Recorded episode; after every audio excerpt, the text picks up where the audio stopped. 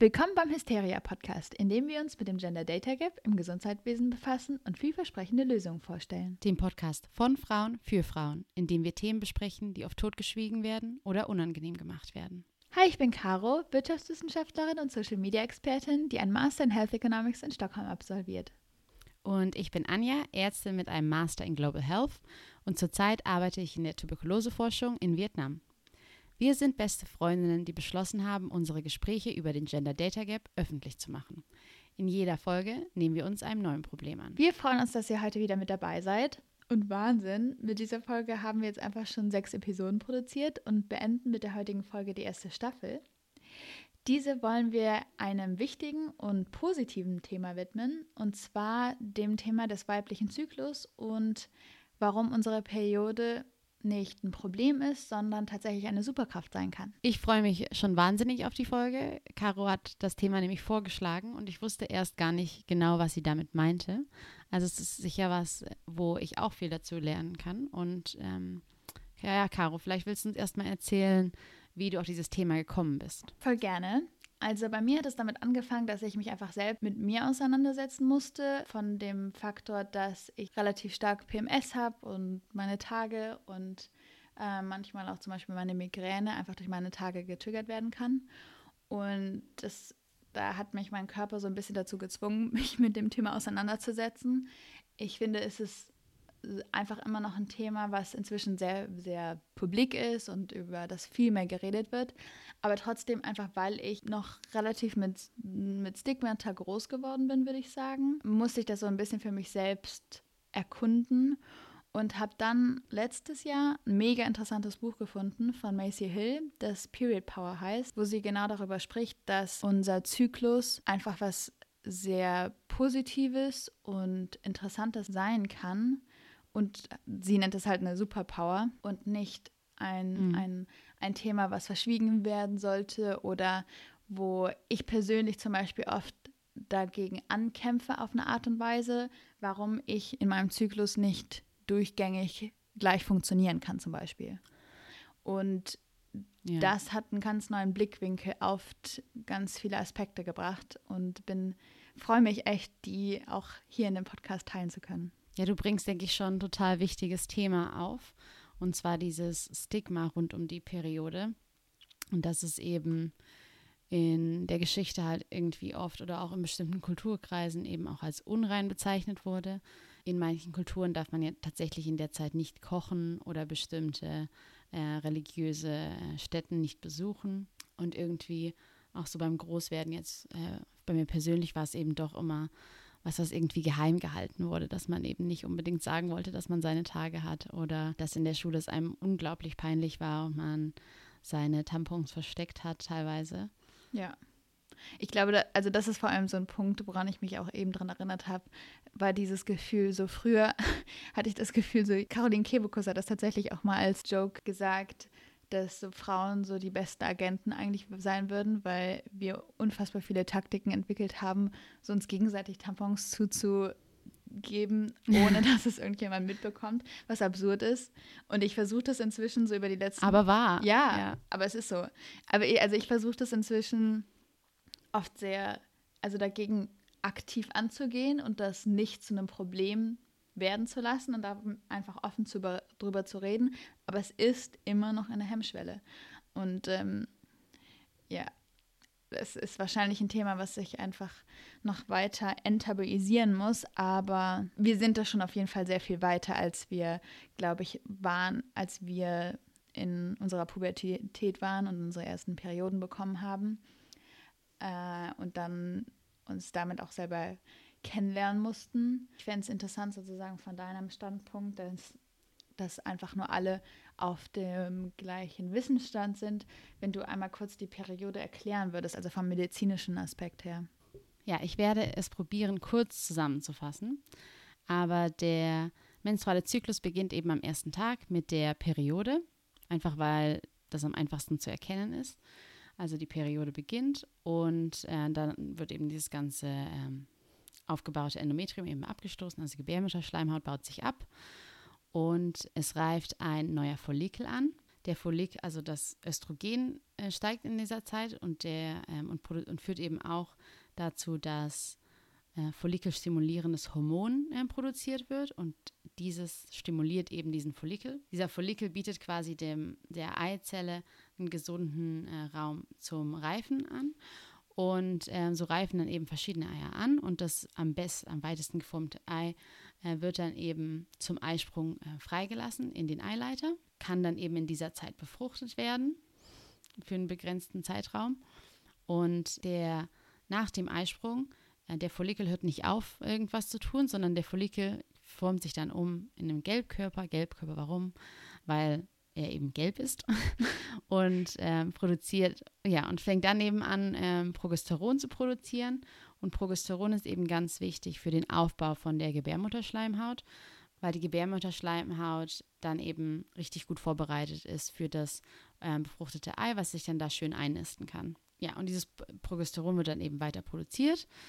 Und äh, ganz unabhängig von Eisprung oder nicht, bis nach ein äh, paar Tagen, wenn es eben nicht zur Befruchtung gekommen ist, dann äh, beginnt dieser Gelbkörper sich wieder zurückzubilden und dann wird es die Gebärmutterschleimhaut wieder abgebaut und das ist dann eben unsere Periode.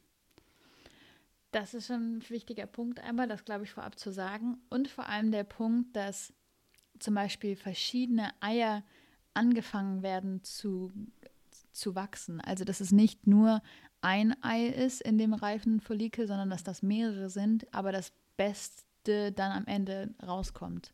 Dass die sozusagen, also es stand zum Beispiel auch in dem Buch, dass die da sozusagen darum kämpfen, mhm. sozusagen das beste Ei zu werden. Dass es aber mehrere sind. Ja, genau so funktioniert das. Also ganz kurz zusammengefasst. Ich glaube, wir kommen später dann eben nochmal im Detail darauf zurück. Ja, ich glaube, das ist, das ist einfach ein wichtiger Punkt, um die Folge damit anzufangen. Vielleicht noch ganz kurz, man unterscheidet dann eben von drei verschiedene, also drei verschiedene Phasen, und zwar die Menstruation, die ähm, Follikelphase und die Gelbkörperphase. Und die Gelbkörperphase wird eben auch äh, luteale Phase genannt. Und zwischen der Follikelphase und der Gelbkörperphase, habe ich ja gerade schon erklärt, liegt dann der Eisprung. Ich glaube, das ist ein guter Punkt, direkt dann jetzt zum Buch zu gehen, weil dort beschreibt Macy Hill nämlich genau das, wie die verschiedenen Phasen in unserem Zyklus uns unterschiedlich beeinflussen, wir den, diese Zyklusaspekte aber auch für uns nutzen können und nicht versuchen, dagegen anzukämpfen, was ich persönlich oft gerne tue. Mhm. Und zwar geht es vor allem dabei um die, die Selbstfürsorge, wie unterschiedlich die Ernährung auch sein sollte. Und was sie vor allem sagt, ist, dass Zyklus, unseren Zyklus zu tracken uns echt helfen kann, um zu verstehen, wie wir in welcher Phase funktionieren und vor allem, wie lang welche Phase ist.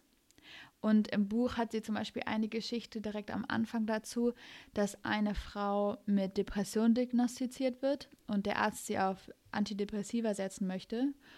Und weil sie auch Probleme hat, ähm, schwanger zu werden, dafür geht sie zu Macy Hill, die eine Expertin in dem Thema ist. Und die sagt ihr dann vor allem, dass sie einmal die Hormone testen lassen muss und ihren Zyklus besser checken muss um zu sehen, woran es vielleicht liegen kann. Dabei wird ihr dann bewusst, dass sie PMS hat und in dieser Phase depressiv ist und dann getestet wird, dass das Progesteron, von dem du eben erzählt hattest, in der, nach, nach dem Eisprung, mhm. wenn das steigt, dass das Level bei ihr zu niedrig ist und sie dadurch mhm. tatsächlich die Hormone einnehmen muss und keine Antidepressiva. Und das finde ich ein wichtiger Punkt, einfach nur als Beispiel zu sehen, dass manchmal unsere Stimmungsschwankung oder Emotion dabei oder auch im Extremfall wie zum Beispiel eine Depression davon auch tatsächlich ausgelöst werden kann und es dabei total wichtig ist, sich dabei selbst gut kennenzulernen und sich selbst zu verstehen, um wie in diesem Fall nicht auf Antidepressiva gesetzt zu werden, sondern dass die Hormone dabei echt helfen können. Und dann können wir direkt vielleicht ins Thema einsteigen. Und zwar mhm. beschreibt sie die Periode als vier Jahreszeiten. Und das finde ich ein total schönes Bild, sich das selbst zu verdeutlichen. Und zwar sagt sie, dass es halt damit anfängt, mit unserer Menstruation, wie du das eben gesagt hattest. Und zwar ist das unser Winter.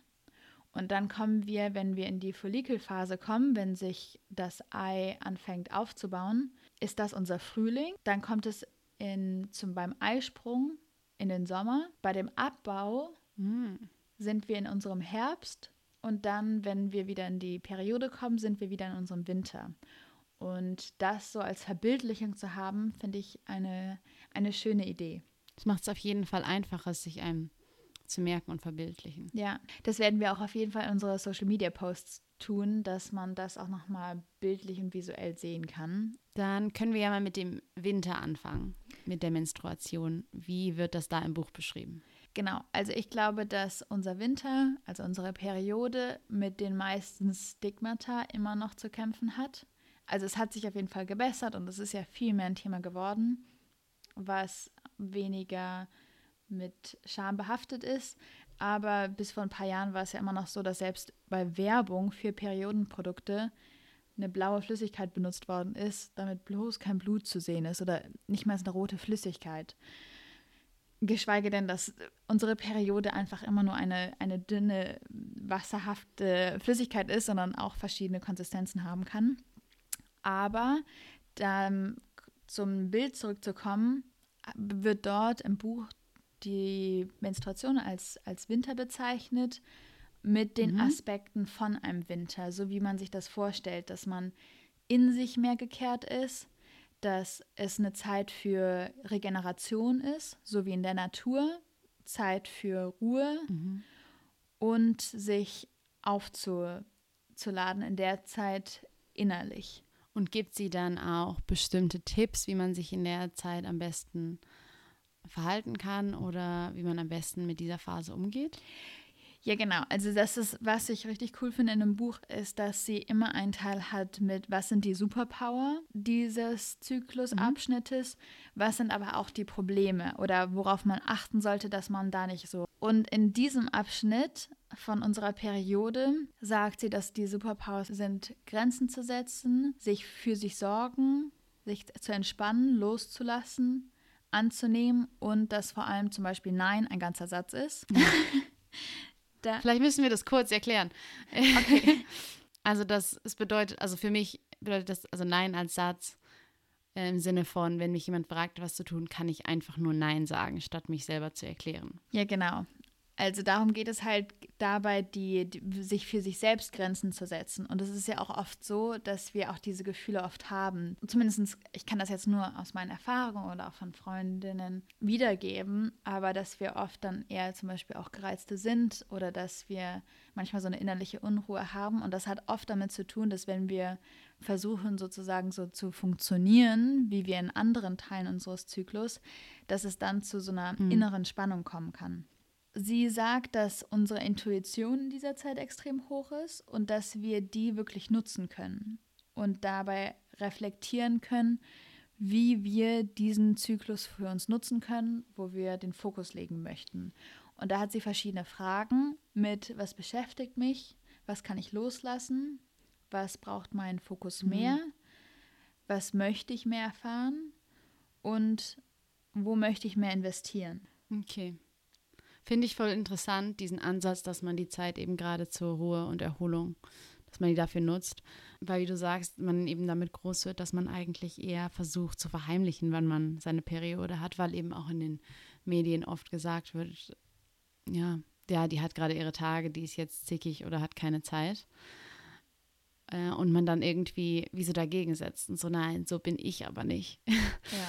Und dann gerade, ja, statt, statt auf seinen Körper zu hören und zu sagen, ja, vielleicht, ja, vielleicht ist das so. Ich habe gerade meine Tage und ich muss gerade auf meinen Körper hören und ich habe zurzeit weniger Zeit und vielleicht bin ich gerade aktiver im Grenzen setzen. Da finde ich den Vergleich mit dem Winter total schön, weil das ist so diese Verbildlichung von Pflanzen ziehen ihre Energie zurück im Winter und warten, bis sie genug Energie haben, um dann kräftig im Frühling wieder zu wachsen. Und das ist ein total wichtiger Aspekt, Mhm. dass wenn wir das nämlich nicht tun, wenn wir uns versuchen so zusammenzureißen und einfach weitermachen und auch diese Schuldgefühle, dass wir nicht so funktionieren, dass sich das auswirken wird auf den Rest unseres Zykluses. Wenn wir das nicht ernst nehmen, wird das uns den ganzen Zyklus zu begleiten, anstatt diese Zeit aktiv zu benutzen, um sich dann auch auf sich verlassen zu können, dass man danach eine ganz andere Energie haben kann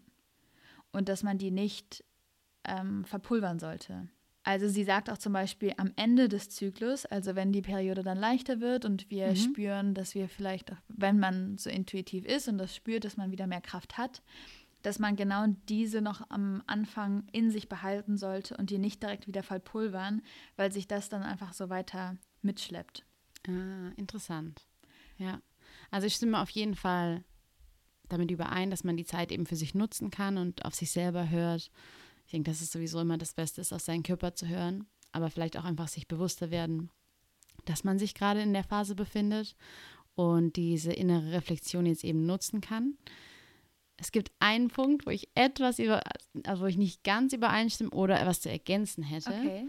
Und zwar, das ist, äh, das hat mit Sport zu tun. Und zwar, es ist auch kein direkter Kontrast oder so, aber es ist eben so, dass äh, Studien gezeigt haben, dass sportliche Tätigkeiten Periodenschmerzen eben vermindern können.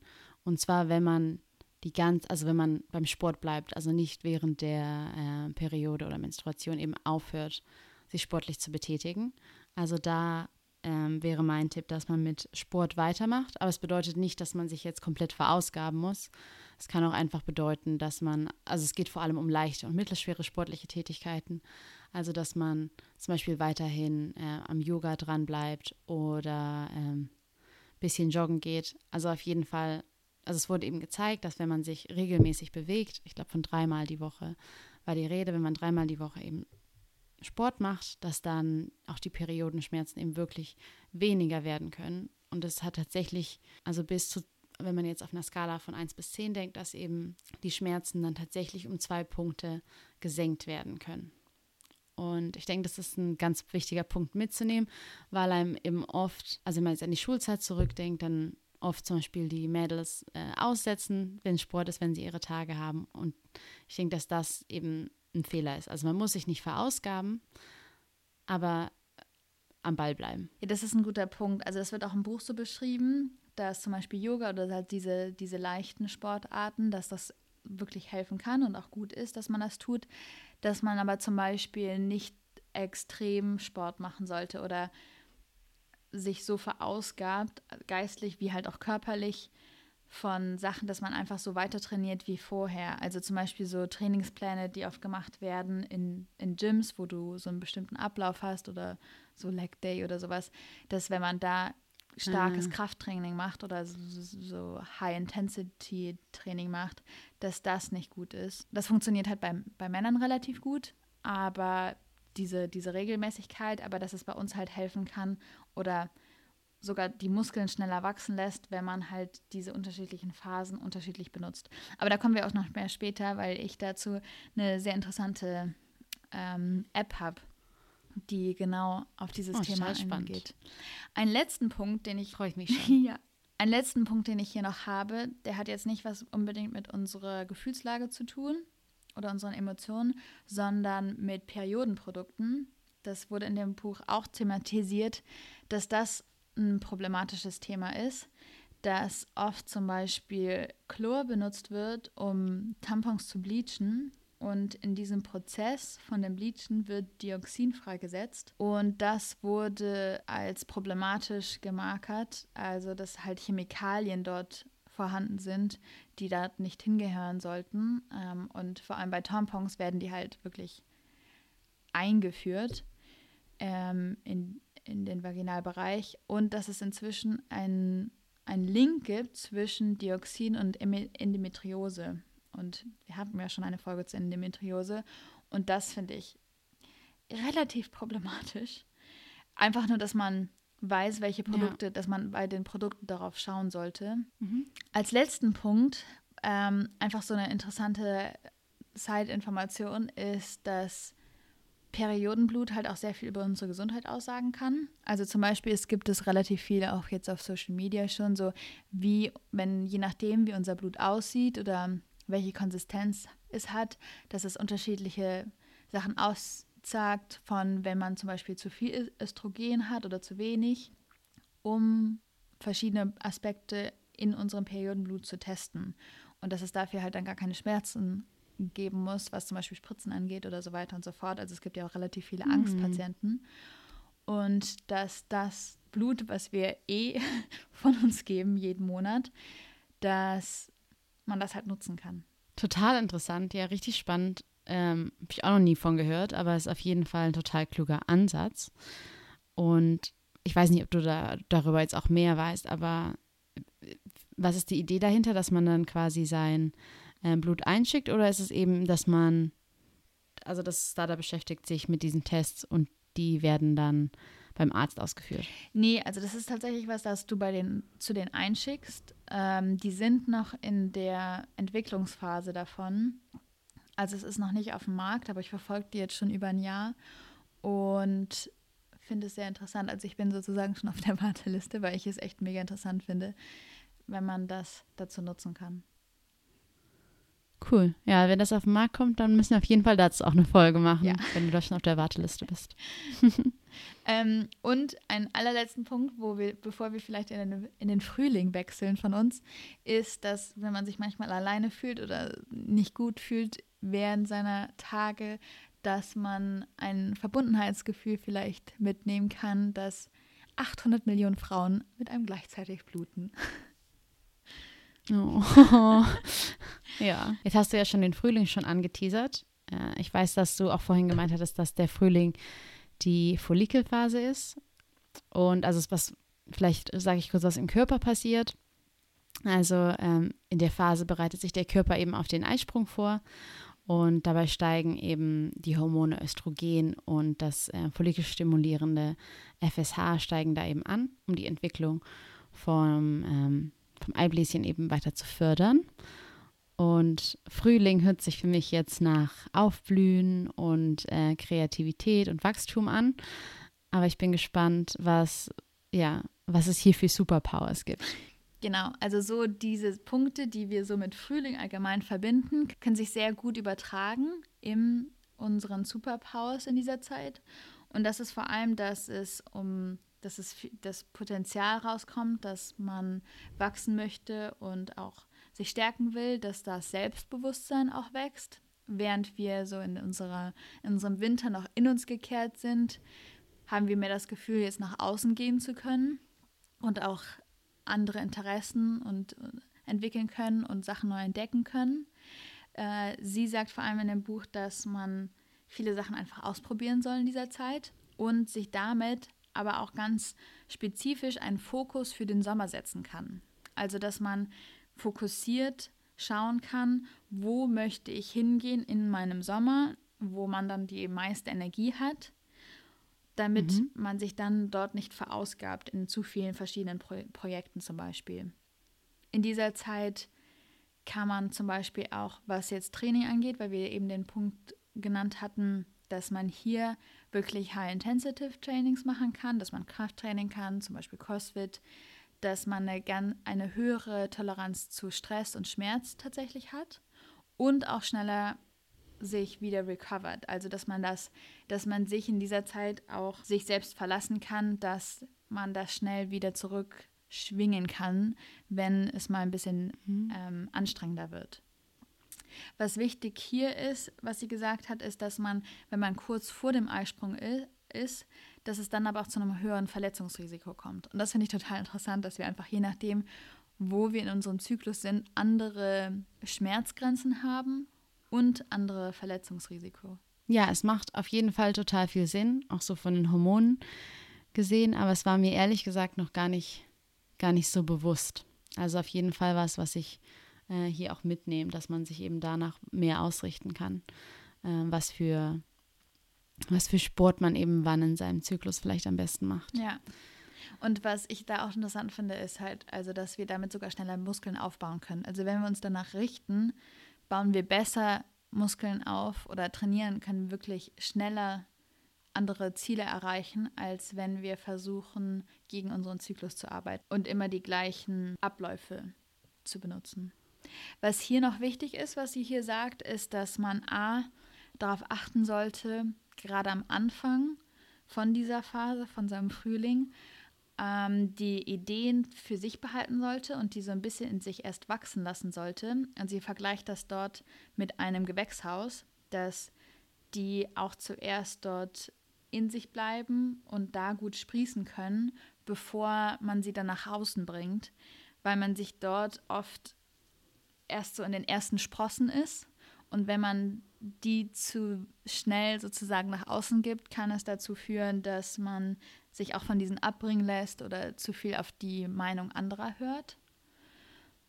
Dann kommt es noch dazu, dass man, wenn man sich zu sehr stresst, so, okay, ich bin jetzt fertig mit meiner Periode, sozusagen, ich muss doch jetzt wieder funktionieren, dass das kontraproduktiv ist.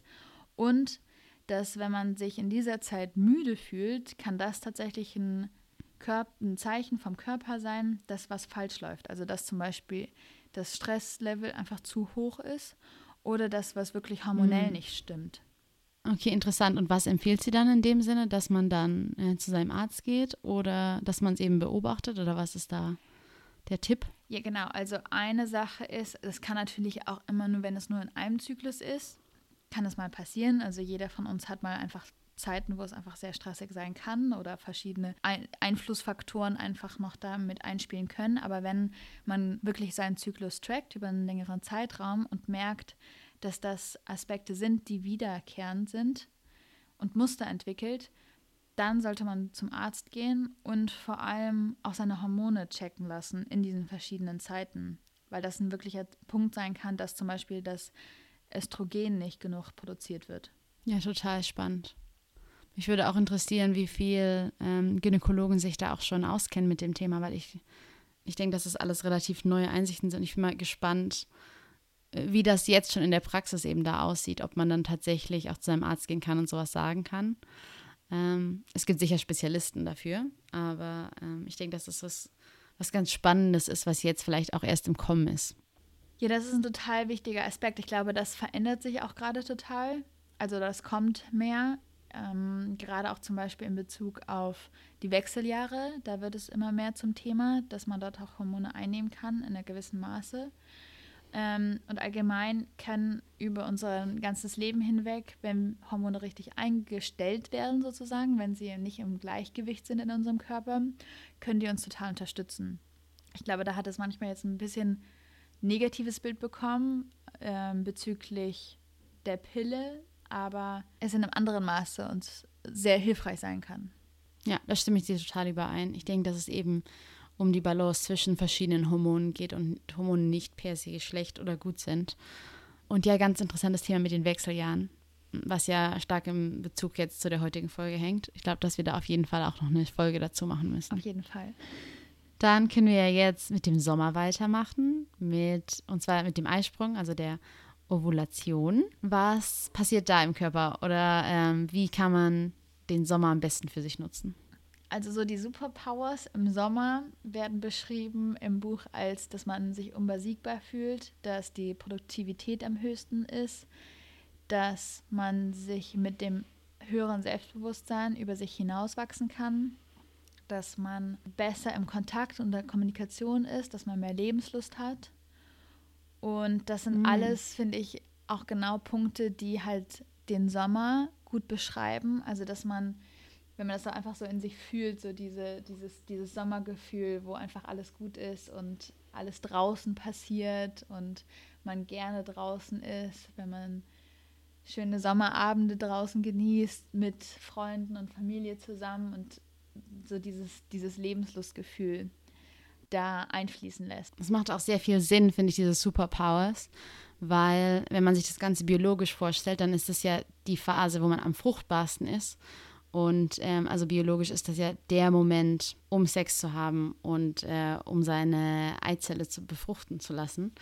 Äh, also macht es ja sehr viel Sinn, dass man sich da besonders gut fühlt und besonders gerne nach draußen gehen möchte, um da einen potenziellen Partner zu finden. Also es macht äh, auch biologisch sehr viel Sinn, dass man sich eben so fühlt. Ja, das finde ich total interessant. Vor allem im Buch wird auch noch genannt, dass man am besten in dieser Zeit einen Job verhandelt, eine Gehaltsverhandlung zum Beispiel hat oder auch Interviews hat, ähm, weil man dort einfach das größte Selbstbewusstsein hat und dieses Unbesiegbarkeitsgefühl zu haben. Und mit dieser Ausstrahlung erreicht man halt auch relativ viel oder kann sich ganz anders einsetzen oder steht mehr zu sich als vielleicht in anderen Phasen im Zyklus. Mir ist natürlich klar, dass das jetzt, unsere Welt funktioniert jetzt leider nicht so und, und richtet sich nicht immer so danach. Aber wenn man das einfach so ein bisschen im Auge hat, dass wenn man zum Beispiel unterschiedliche Termine zur Auswahl hat, dass man die so ein bisschen danach ausrichten kann.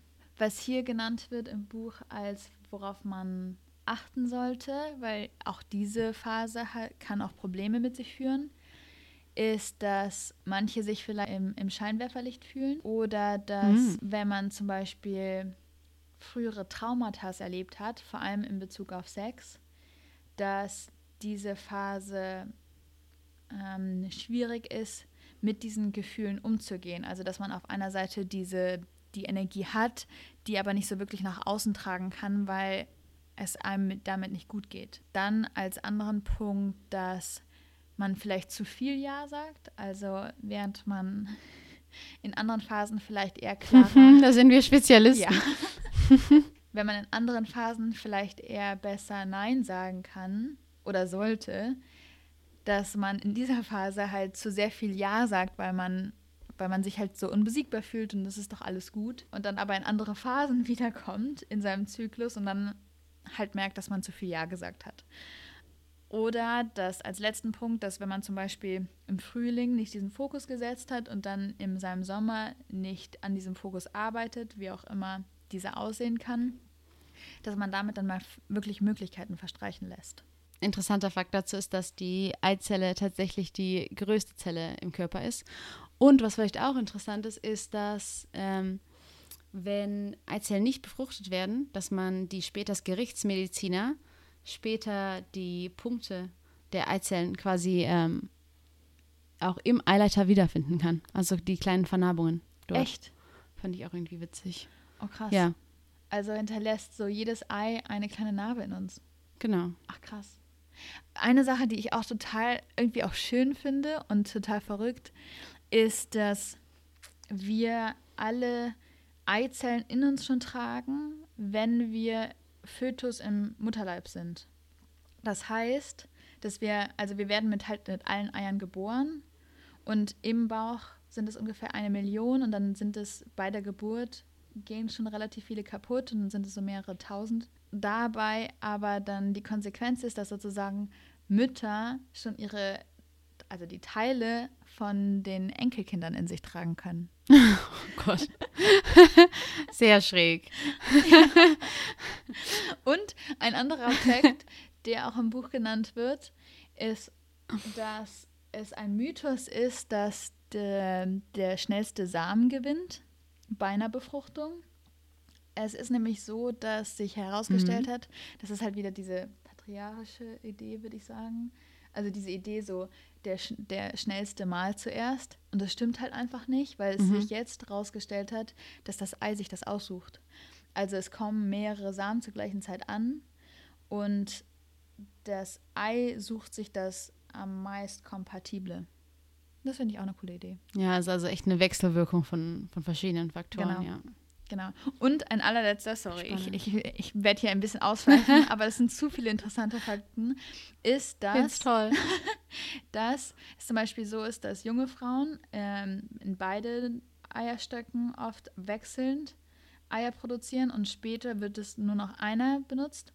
Und was ich richtig mhm. krass finde, ist, dass wenn ein Eileiter nicht mehr funktioniert, dass ähm, der andere Eierstock, also der Eileiter, sich davon das Ei nehmen kann. Also das ist so eine Wechselwirkung, das, wo es sich bewegen kann. Und dabei ja. ist es, das finde ich richtig krass, dass es dadurch aber dazu geführt hat, dass oft Frauen, denen gesagt worden ist, der Eileiter ist verklebt und deswegen können sie nicht mehr schwanger werden, dass die dann nicht mehr verhüten und es dann zur Schwangerschaft trotzdem kommt, weil sich das das da rausholen kann.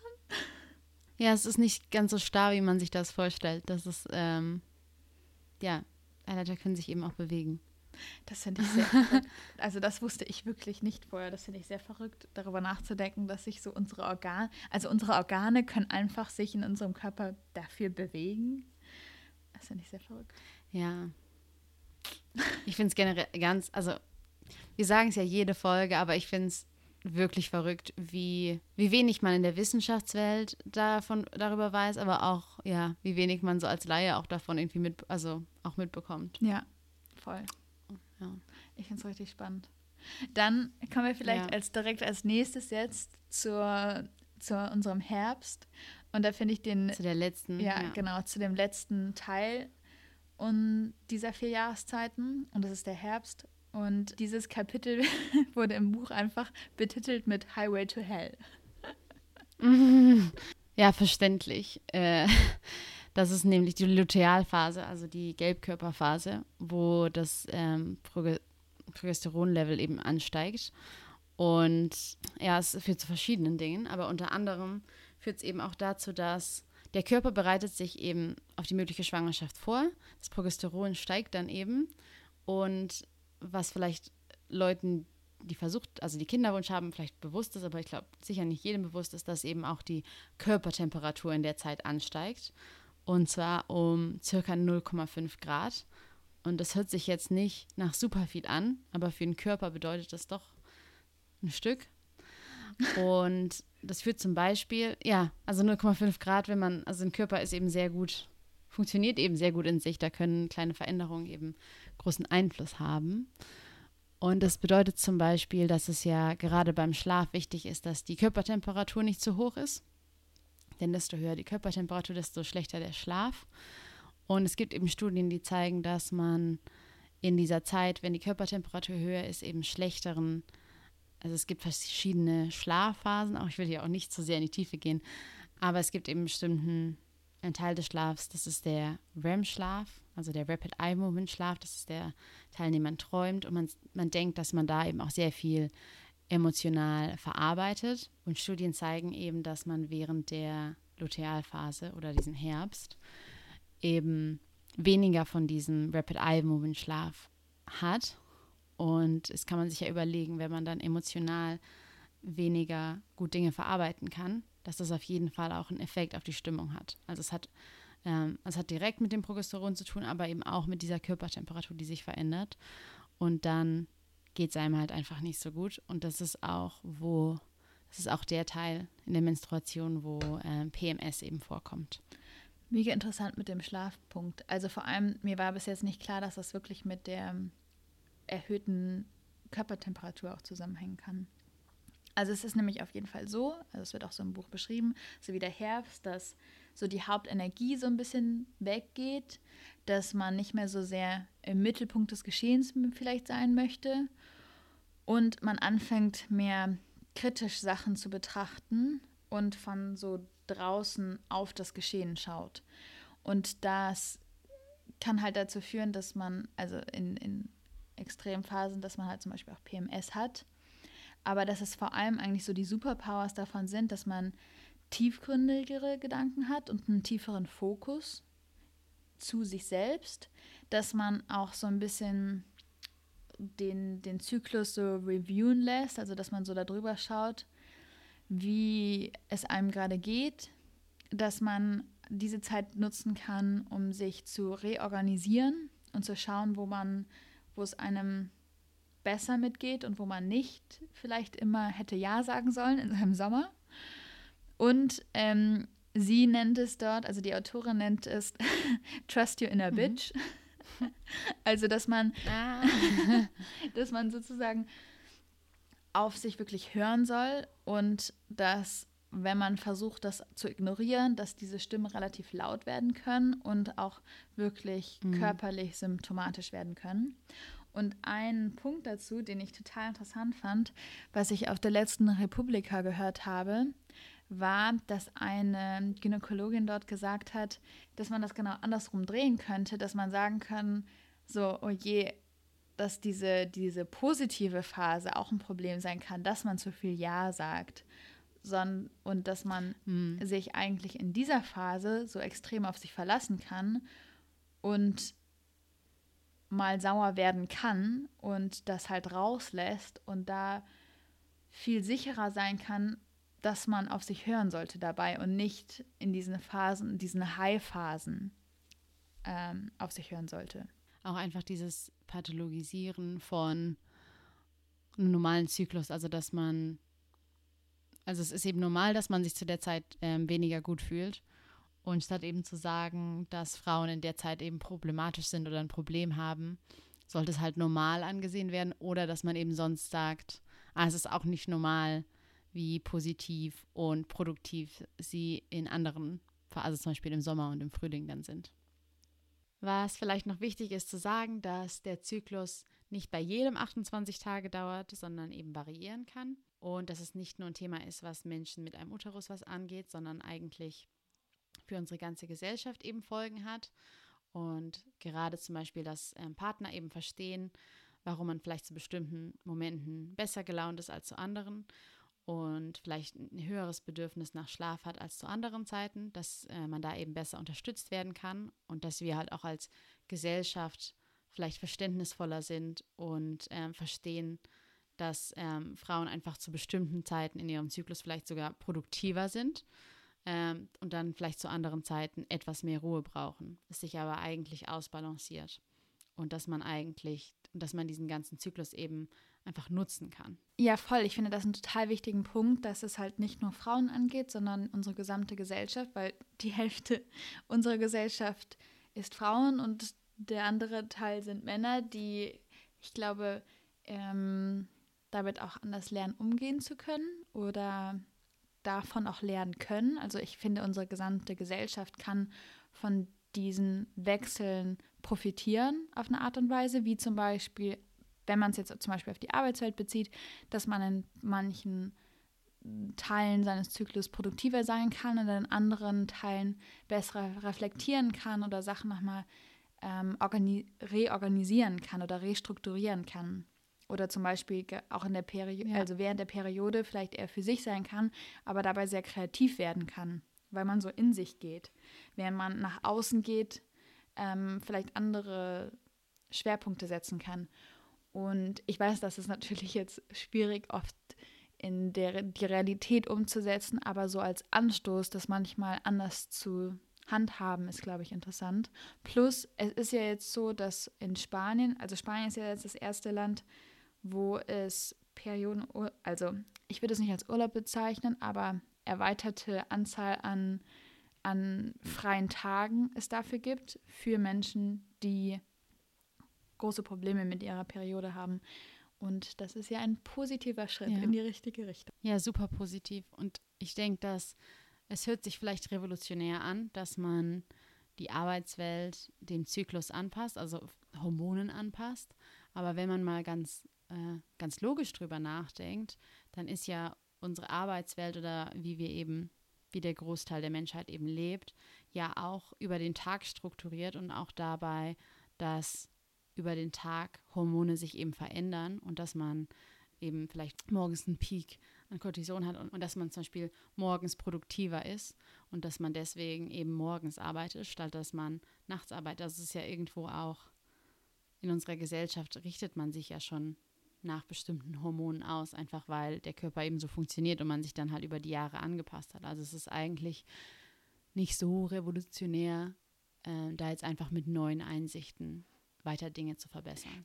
Dem würde ich auf jeden Fall zustimmen. Ein kleiner Aspekt, den ich vielleicht anders sehe oder wo ich das nicht ganz genau mir sicher bin, ob das so stimmt, ist, es gibt ja Menschen, die Frühaufsteher sind und manche, die eher sozusagen Nachteulen sind die dann produktiver an einem späteren Punkt sind oder für die es schwieriger ist, sich dieser Struktur anzupassen. Aber da bezüglich gibt es ja auch inzwischen schon ja, andere, äh, andere Strukturen, wie zum Beispiel, natürlich, das trifft jetzt nicht auf den, die gesamte Gesellschaft zu, sondern nur auf kleine Teile der Arbeitswelt, aber wo durch durch Gleichzeit zum Beispiel oder verschiedene Modelle von Homeoffice oder, oder überhaupt, dass es nicht mehr diese Idee von Stunden gibt, sondern wann bist du am produktivsten, dass es eher ergebnisorientiert wird, wie viele Stunden man an etwas sitzt und vor allem wann.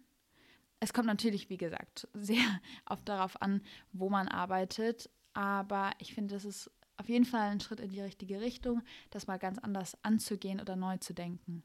Ja, das ist auf jeden Fall recht. Leute, Menschen haben verschiedene, ähm, generell verschiedene Zyklen, was das angeht. Ähm, also nicht Menstruationszyklen, wobei die auch sich unterscheiden können, aber auch generell, wann am Tag sie produktiver sind oder nicht produktiv sind, weil das eben auch äh, mit der inneren äh, Uhr zu tun hat. Aber wie du auch schon gesagt hast, äh, da gibt es zum Glück ja, bilden wir uns als äh, Menschen eben weiter und schauen, wie wir das für uns nutzen können. Und da finde ich auch gerade solche Modelle wie flexibles Homeoffice sehr vielversprechend. Und vor allem zu dem Punkt, ähm, vielleicht kann man das vergleichen, weil ich wollte noch auf die, die eine App, die ich eben erwähnt habe, kommen, wie man zum Beispiel mit seinem Zyklus aktiv viel besser und schneller trainieren kann, wo man viel bessere Ergebnisse in einer kürzeren Zeit wirklich rausbekommt, also evident basierend. Ähm, hm. Kann man das ja auch, ich erkläre die App noch, aber ich wollte das nur gerade so ein bisschen den Bogen dazu schließen, dass wenn man das als Gesellschaft sieht, könnte man ja auch sagen, dass wir vielleicht Frauen dazu besser einnutzen können, wenn wir uns dem Zyklus mehr anpassen, dass wir letztendlich langfristig gesehen bessere Ergebnisse hervorbringen können. Jetzt bezogen auf die App, von der ich davor geredet habe, die heißt Wild AI. Also es ist eine KI-basierende App, die sich sehr deinen Daten anpassen kann. Also KI ist die Abkürzung für künstliche Intelligenz und im Englischen ist es Artificial Intelligence und deswegen heißt es Wild AI. Dabei ist die Abkürzung da drin und die passt sich genau deinem Zyklus an, je nachdem, welche Daten du eingibst. Also es ist jetzt überhaupt keine Werbung, sondern einfach nur die App, die ich selbst benutzt habe und die ich total interessant fand, einfach vom Ansatz her. Die hat im Fokus, dass je nach Zyklusphase sich dein Training ändern sollte. Und du gibst dort deinen Zyklus an, du gibst dort auch über den Tag verteilt. Also es kommt natürlich, kann jeder selbst entscheiden, wie viele Daten er dort eintragen will oder wie viel Aufwand man auch hineinstecken möchte. Aber umso mehr Daten diese App halt hat, umso genauer kann sie halt sagen, wann bist du in welcher Phase. Die haben sogar unterteilt sogar in fünf, nicht nur in vier, sondern in fünf Phasen im mhm. Zyklus und sagt dir dann, wo, wie du am besten trainierst, welche Ernährung du haben solltest oder auf welche Sachen du achten solltest, wie zum Beispiel welche Supplements oder welche mh, mm, Zusätze du, du vielleicht auch noch zu dir nehmen könntest. Die sagt ja auch zum Beispiel bezüglich, was Stimmungssachen angeht. Also das wird auch genannt. Ähm, und mhm. es wird auch genannt, worauf man achten sollte und ob es zum Beispiel eine höhere Verletzungsgefahr gibt und so weiter und so fort. Also die ist da relativ spezifisch und hat im Fokus, dass du mit diesem angepassten Training schnellere Ergebnisse erzielen kannst oder vor allem nachhaltigere wie du deinen ja. Körper trainieren kannst und auch letztendlich besser kennenlernen kannst. Also darum geht es ja auch letztendlich, dass man über dieses Tracking manchmal sich selbst besser lernt zu verstehen oder auch Muster erkennen kann. Und da finde ich die App oder also diesen Ansatz allgemein jetzt, abgesehen von dieser einen App, mhm. aber ab, also als Ansatz allgemein finde ich das sehr interessant, da den Fokus zu verändern. Und merkst du dann auch, äh, wenn du danach trainierst, ähm, dass es dir einfacher fällt oder dass es irgendwie also, dass es mehr, mehr zu dir passt? Was sind da deine Erfahrungen? Ja, voll. Also, ich habe die zwischendurch benutzt. Es war, es, es ist halt relativ aufwendig, dort immer diese ganzen Daten einzutragen. Ähm, aber in der Zeit, wo ich die benutzt habe, hat es mir echt geholfen. Ich merke das sowieso allgemein immer, so je nachdem, wo ich mal im Zyklus bin, dass manches Training leichter funktioniert als an anderen Zeitpunkten. Aber ich habe mich oft davor oft versucht, so zu pushen oder zu sagen, so, hä, warum funktioniert das jetzt gerade nicht mehr? Oder warum kann ich die gleichen Übungen jetzt nicht mehr so ausführen? Wenn ich zum Beispiel meine im PMS bin oder mein, bei meinen Tagen. Und das hat total geholfen, da mehr Ak Akzeptanz die meinem eigenen Körper gegenüber zu haben und da mehr einen Fokus drauf zu setzen. Und da habe ich definitiv gemerkt, dass ich damit auch besser geworden bin. Also, dass es eine Veränderung hat. Ich habe jetzt nicht so einen guten Vergleich zu, dass ich eine andere App mhm in dem gleichen Zustand sozusagen benutzt habe, um dann zu schauen, ob es einen Unterschied gab. Aber die App wird inzwischen auch relativ oft von Sportlerinnen benutzt und ähm, hatte relativ interessante interessant. Stories. Also davon finde ich es eigentlich interessant, einfach so vom Aspekt her. Also es gibt bestimmt auch, wie gesagt, ganz andere Apps oder andere Lösungen, aber ja. so einfach als Ansatz finde ich die interessant. Ja. Ja, ich nehme auf jeden Fall äh, total viel mit hiervon. Caro generell einfach dieses, ja, dieses Selbstspüren ist auf jeden Fall was, was ich aus dieser Unterhaltung mitnehmen werde.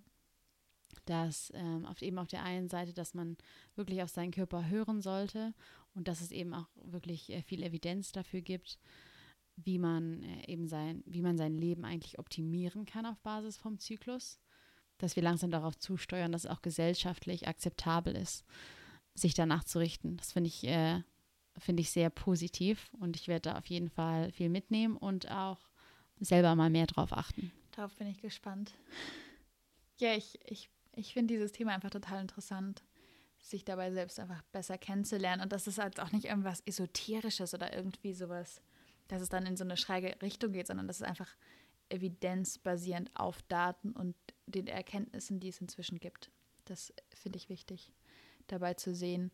Und ja, ich bin sehr gespannt, welche Entwicklungen es so in der Zukunft gibt und welche Erkenntnisse vor allem durch weitere Forschung entstehen können, weil es ein Thema ist, was langsam mehr Sichtbarkeit bekommt. Und mit sehr Sicht mehr Sichtbarkeit entstehen halt auch mehr Daten und neue Erkenntnisse. Und da bin ich sehr gespannt, welche neuen Zusammenhänge dabei auch erkannt werden in der Zukunft. Ja, ich bin auch schon total gespannt, wie es da eben weitergeht. Aber für den Moment möchten wir euch auf jeden Fall für eure Aufmerksamkeit danken. Danke, dass ihr uns diese Folge begleitet habt. Und wir sind auch total gespannt zu hören, wie es euch damit ergeht oder ob ihr interessante Erfahrungen gemacht habt, euch besser kennenzulernen über euren Zyklus oder wie ihr Sachen verändert habt oder auch welche Sachen ihr heute mitnehmen konntet ähm, und vielleicht neu ausprobieren könnt. Und dann würde uns das natürlich umso mehr freuen zu hören, ob sich dabei was bei euch verändert hat. Wir freuen uns schon auf die nächste Staffel mit euch. Tschüss. Tschüss.